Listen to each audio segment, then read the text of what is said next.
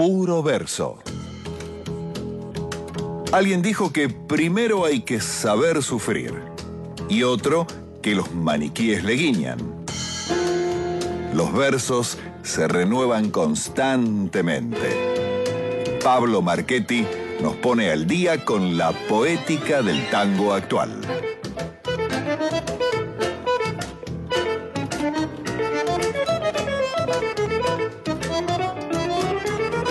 Así es, amigos, amigas, amigues. Cuando pasaron nueve minutos de la medianoche, nos estamos metiendo en nuestra sección Puro Verso. Entre las cosas que extrañé eh, de Buenos Aires, eh, extrañé muchísimo estar aquí en el programa, extrañé a Nina, extrañé esta columna hermosa que es Puro Verso porque yo sé que va todo tan rápido en el tango. Aquí le contaba a la gente por allá todo lo que ha pasado en estos más de cinco años del programa, que digo, bueno, yo me fui un mes, seguro pasó de todo y quiero ponerme al día como cada lunes. ¿Qué está pasando con la letrística del tango de hoy? Querido Pablo Marchetti, bienvenido una vez más. ¿Qué tal, Igna? Bienvenido. Bienvenido a Argentina, Ignacio Marchowski. Costó mucho de su, país. ¿Qué, bueno, ¿Qué pasó este mes en la letrística del tango? Pasó, a ver, lo que pasó este mes, eh, el tango se sigue renovando mucho, el tango sigue hablando de cosas actuales, pero más que lo que pasó este mes, me quería referir a lo que pasó hoy.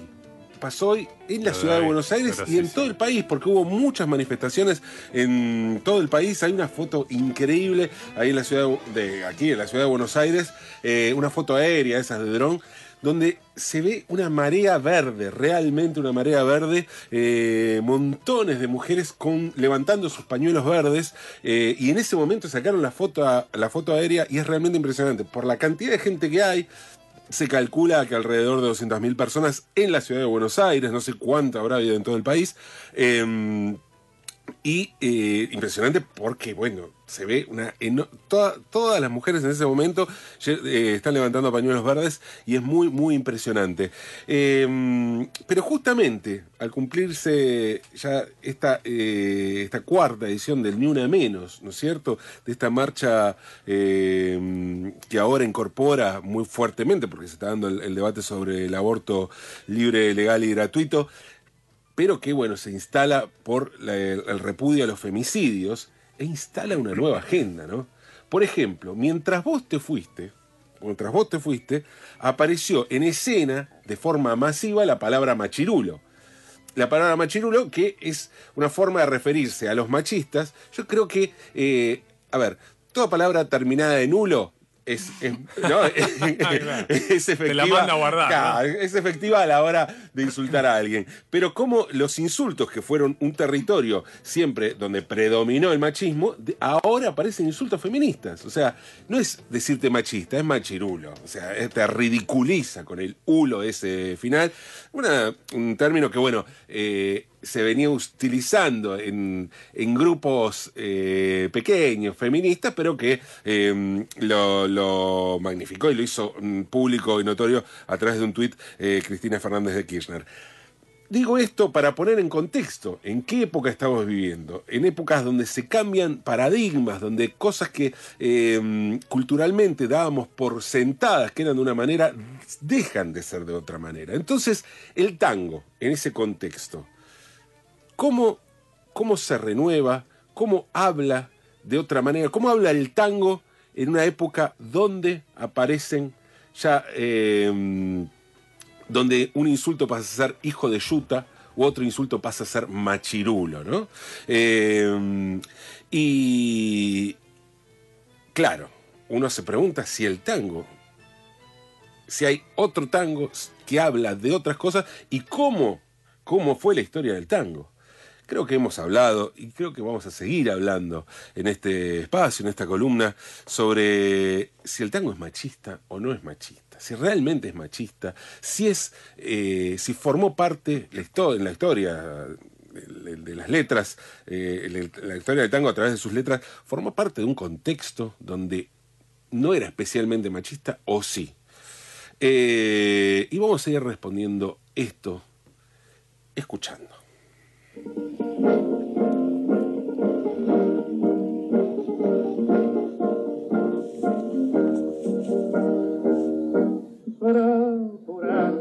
El mundo no la vea. Ahí va la pobre fea, camino del taller, y a su paso, cual toda la mañana, las burlas inhumanas la hieren por doquier. Cuando alguno le dice una torpeza, inclina la cabeza. Bueno, escuchamos el tango Fea en la voz de Carlos Gardel, acompañado por guitarras, tango del año 1925, música de Horacio Petorossi, letra de Alfredo Navarrine. Eh, fea o, bueno, hoy para que no venga Linadi, mujer con capacidades de belleza diferentes, ¿no? Eh, fea eh, es, a ver, es uno de los tangos más machistas que existen, sin lugar a duda. Ahora, cabe preguntarse si este tipo de tangos es realmente un, patrón a seguir o son excepciones. Hablo de estos extremos, ¿no? Como fea. Claro, ¿qué causa impresión en fea? La letra, evidentemente, pero el hecho de que lo cantó Gardel. Eso la legitima, legitima esta letra de una manera que por ahí otros tangos que, que tienen este extremo de, de, de- de misoginia, lo legitima por, por la voz de Gardel. Ahora, eh, es una, una mujer a la que evidentemente, no se la llamaba así de esa manera, pero eh, hoy diríamos que sufre bullying, bullying y no el de la calle Ayacucho, precisamente, ¿no? Eh, bueno, un tango muy, muy misógino, e insisto, para mí es una excepción. Va, que vamos a encontrar varias excepciones y puede ser, puede ser.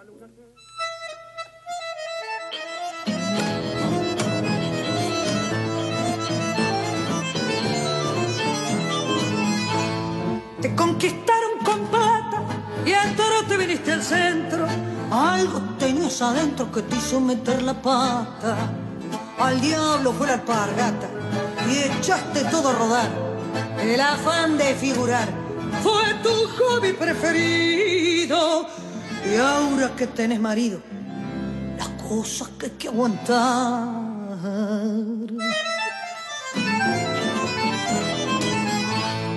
Mi hijita me causa gracia. Tu nuevo estado civil. Si será Gil ese Gil que creyó en tu aristocracia. Vos sos la nieta Pancracia, alias nariz arrugada, vendedora de empanadas. En el barrio de Pompeya. Y tu mamá, bueno de ella. respetemos la finada. Y ahora tenés guaturé y un tapado petit gris. Y tenés un infeliz que la chamulla en francés. ¿Qué haces, Trevese? ¿Qué haces? Señora de Perichón Lavalle. Si cuando lucís tu talle, con ese coso del brazo, no te rompo de un tortazo por no pegarte en la calle. Bueno, ahí escuchamos a Cecilia Roseto, acompañada por Daniel Vinelli y su grupo, haciendo tortazos, una milonga del año 1930, música de José Razano, letra de Enrique Maroni. A ver, es una típica milonga de despecho. Yo creo que más que nada es el despecho lo que mueve a, a quien, a quien escribe esta letra, ¿no es cierto? Eh, y claro, lo que impresiona aquí es justamente no te rompo un tortazo por no pegarte en la calle la amenaza de- del, del golpe. Pero también es cierto, también es cierto que el tipo, y esta me parece que es una actitud clave en el general, en el tango. En general, sí, hay particularidades, hay, hay momentos donde, donde aparece un machismo exacerbado, pero en general los tipos que escriben tango escriben más bien desde un despecho extremo y entonces recurren a una violencia verbal que tiene que ver con eso. O sea, el tipo puede tener mucha bronca con, con la mina a la que le escribe. Pero evidentemente la mina se fue con otro, la está pasando mejor. Hizo lo que quiso. Hizo lo que quiso. O sea, aparece de alguna manera, no sé si usar, por ahí me estoy yendo a cualquier parte con esto, pero esta, la palabra, el empoderamiento aparece de alguna manera. Si bien, bueno, está siempre vinculada la suerte de una mujer a estar con un tipo. O sea, los tipos están despechados pues se fue con otro con que la pasa mejor. no es que nunca está sola y, y la pasa mejor sin el tipo, ¿no? Siempre hay otro tipo que la banca, pero la banca de una manera mejor, que le permite vivir con mayor dignidad. Entonces, eso, si lo analizamos en términos absolutos, y bueno, sí, claro, hay una sociedad machista. Ahora, en términos relativos de cómo se vivía en esa, en esa sociedad, creo que en la historia del tango lo que prevalece más es el despecho de los tipos que la propia, que la, mm, que la cuestión misógina en sí, ¿no? Después, bueno, sí, en términos absolutos hay misoginia, pero insisto, vinculada a lo que sucede en la sociedad. No quiero meterme, a ver, siempre hay ejemplos escabrosos, vamos a meternos en algunos ejemplos escabrosos también, pero me interesa también cómo en los tangos más masivos se, da esto, ¿no? Tortazos es en este caso, en este sentido, una milonga muy, muy difundida, de hecho la traje en una, en una versión justamente de una cantada por una mujer, ¿no? Pero escuchemos en algunos casos de, de algunos tangos mucho más populares. Escuchemos.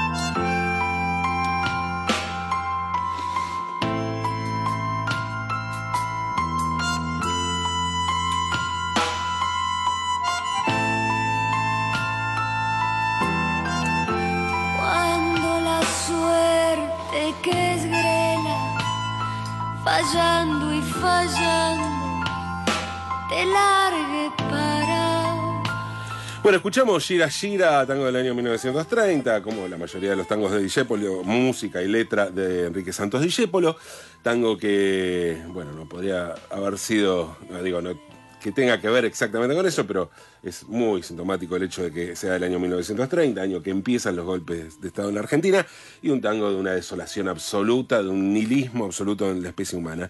Pero, eh, esto lo, lo pasé en una de las últimas columnas también hablaba con esto de esto eh, pero me parece que viene a cuento lo que hablamos hoy no hablábamos hace un par de semanas con Andrés Leneski el comienzo el comienzo solo de, de Gira Gira no que lo escuchamos eh, en la versión de Alter Tango, este grupo mendocino, con la voz de Victoria Raimundo, me interesaba otra vez más, una voz femenina. Cuando la suerte, ¿qué es grila? La suerte es mujer. Esta suerte despiadada que hace que no se pueda tener ni una molécula de esperanza en la humanidad, es mujer, es grela. Y por ahí arranca Discépolo con su disertación absolutamente nihilista. Eh, un dato que en general se pasa por alto, pero me parece bueno destacar eh, porque por ahí no tiene la obviedad de otras de, fea, por ejemplo, ¿no? que es una cosa explícita de la, la fealdad de una mujer. Pero bueno, la historia de fea en definitiva podía ser, después cantarle a eso, que ello hasta le puede parecer más de mal gusto que otra cosa, pero podía ser la historia de una mujer fea que sufría de esa manera, ¿no? Eh, ahora, la suerte que es Grela es medio extraño. Sigamos.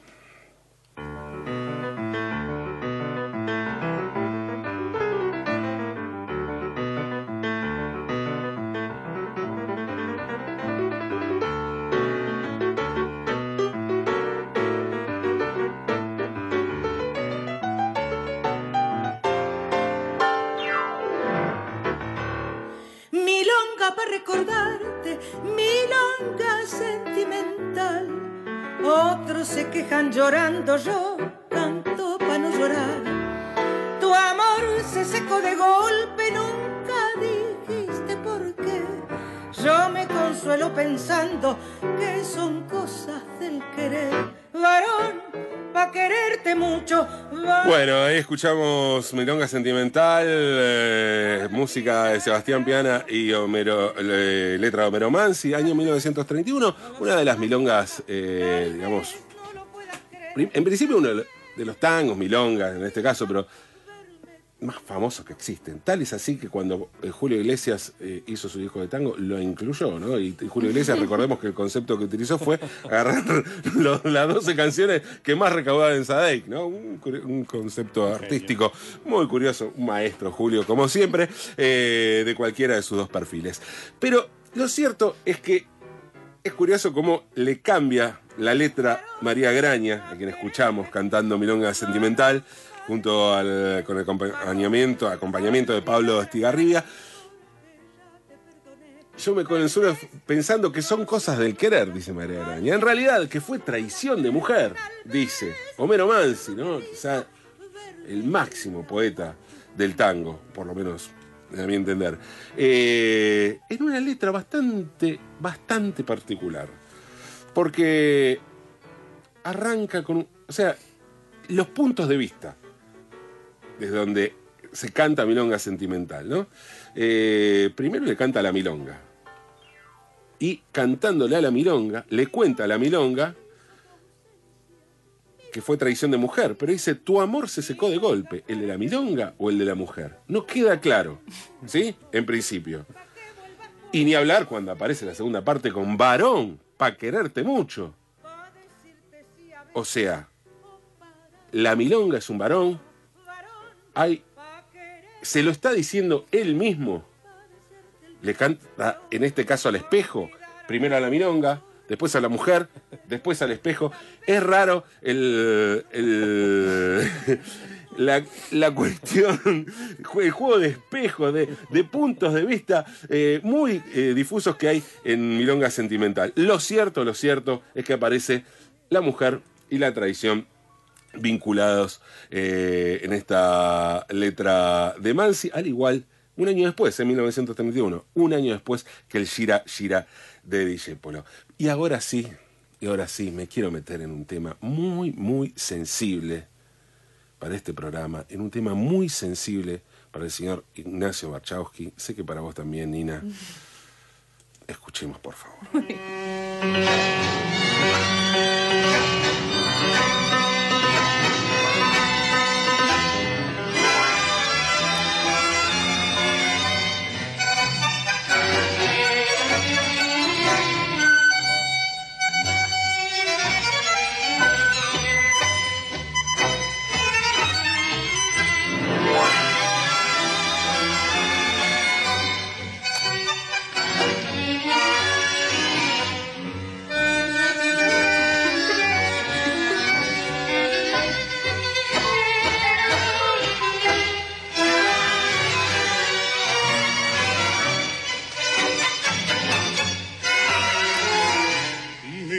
Hambrientos rodeen su casa. Una noche fría sin luna en los cielos. Por haber mentido se queden sin habla. Sus ojos traidores que se queden ciegos.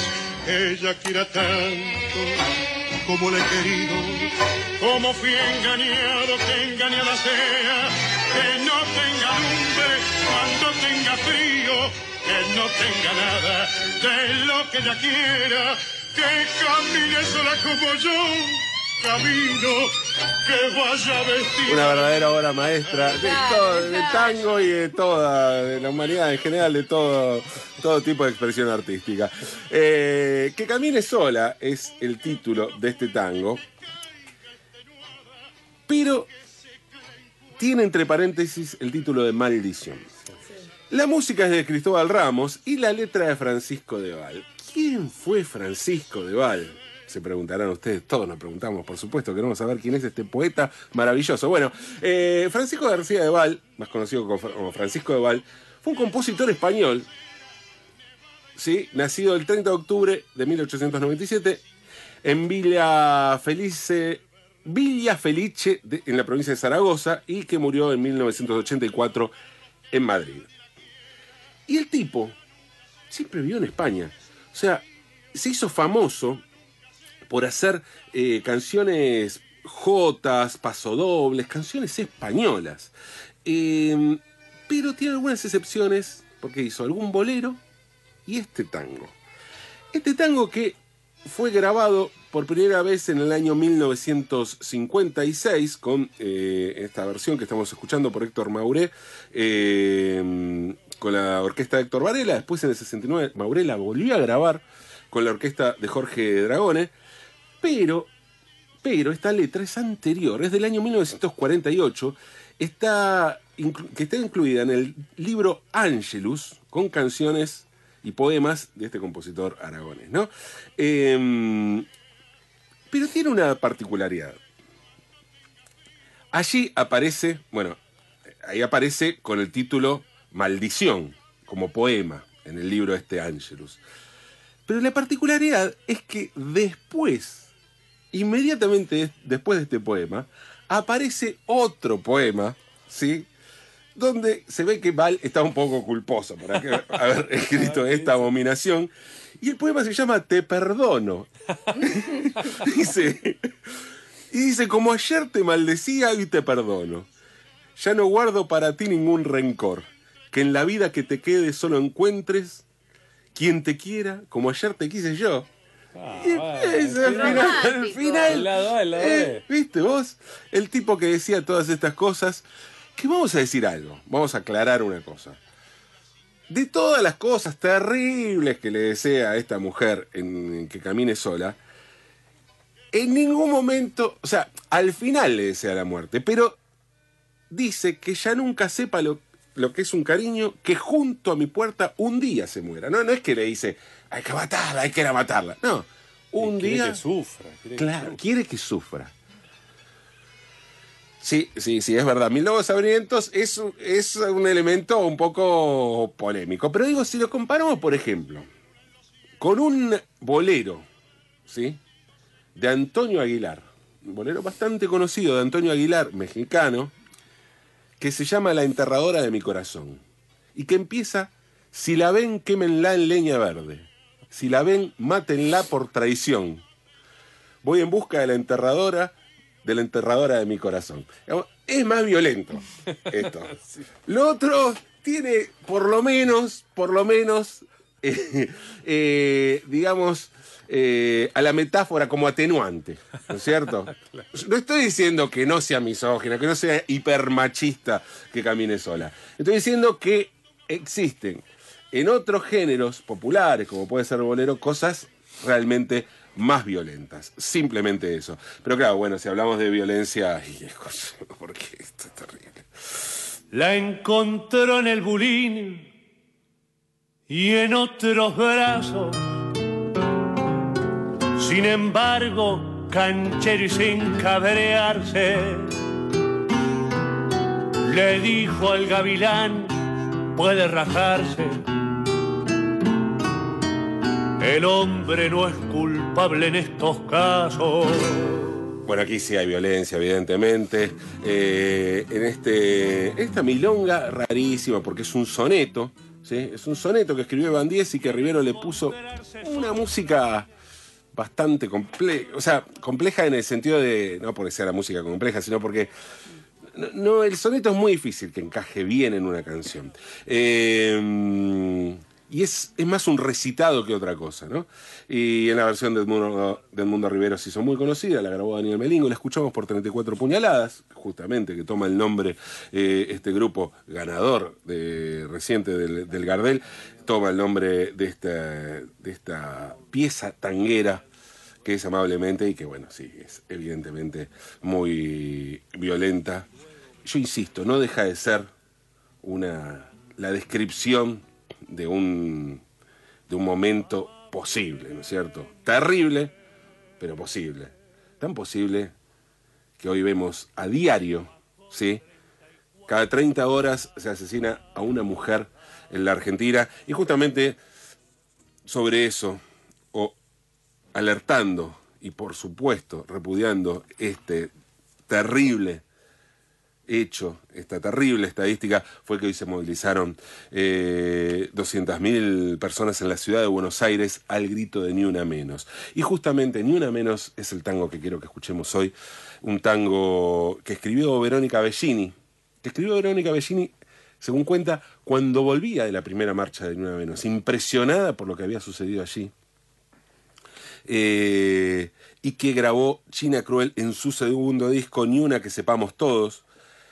Un tango que tiene lo que tiene todo tango urgente, lo que tiene todo tango coyuntural, lo que tiene todo tango que se puede tornar, si quieren, panfletario un poco, puede ser, testimonial, sí, tal vez, urgente, como decía, y sí, puede ser, pero que sin ninguna duda es un tango que interpela esta época, que habla de esta época, y que, más allá de la discusión sobre el machismo no del tango, lo que seguramente no fue el tango en su historia fue feminista. Y este tango, este tango, ni una menos de Vero Bellini, creo que habla de este cambio de paradigma del que hablábamos anteriormente. Así que hoy, después de la marcha, me parece que viene muy bien escuchar ni una menos.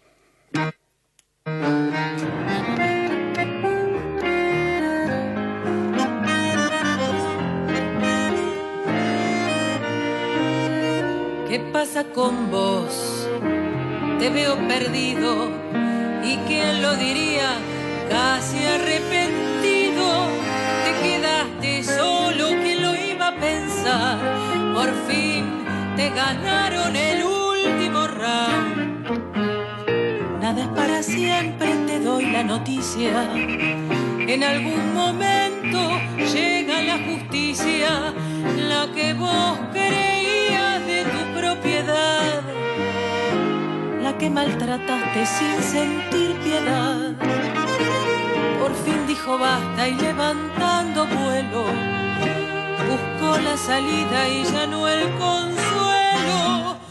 Por fin se dio cuenta de que no era amor lo que tantas veces le causó dolor. Pudo levantarse sin pedir permiso y pudo alejarse de quien no la quiso. Te dijo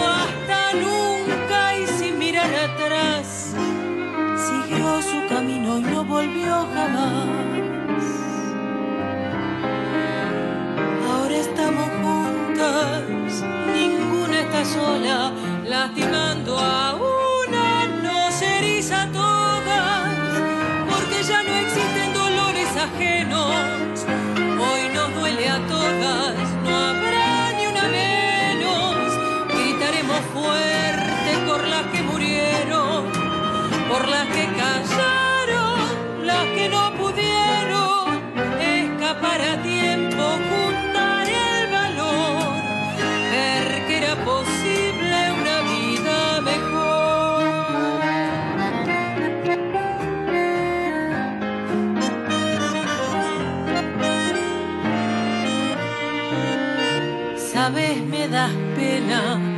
Porque te enseñaron todo dado vuelta, todo equivocado. Confundís violencia con virilidad, confundís paciencia con debilidad. Esta historia oscura aquí se termina. Sentirte más hombre golpeando a una mina. Si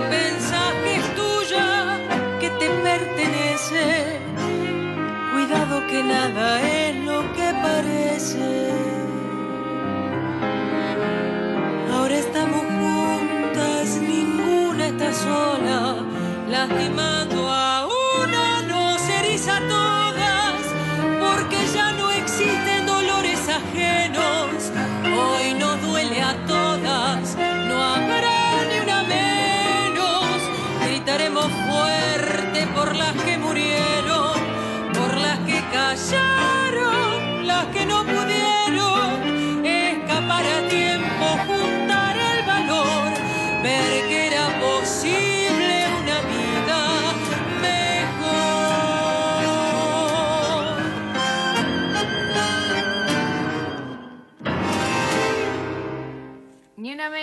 Bellini por China Cruel.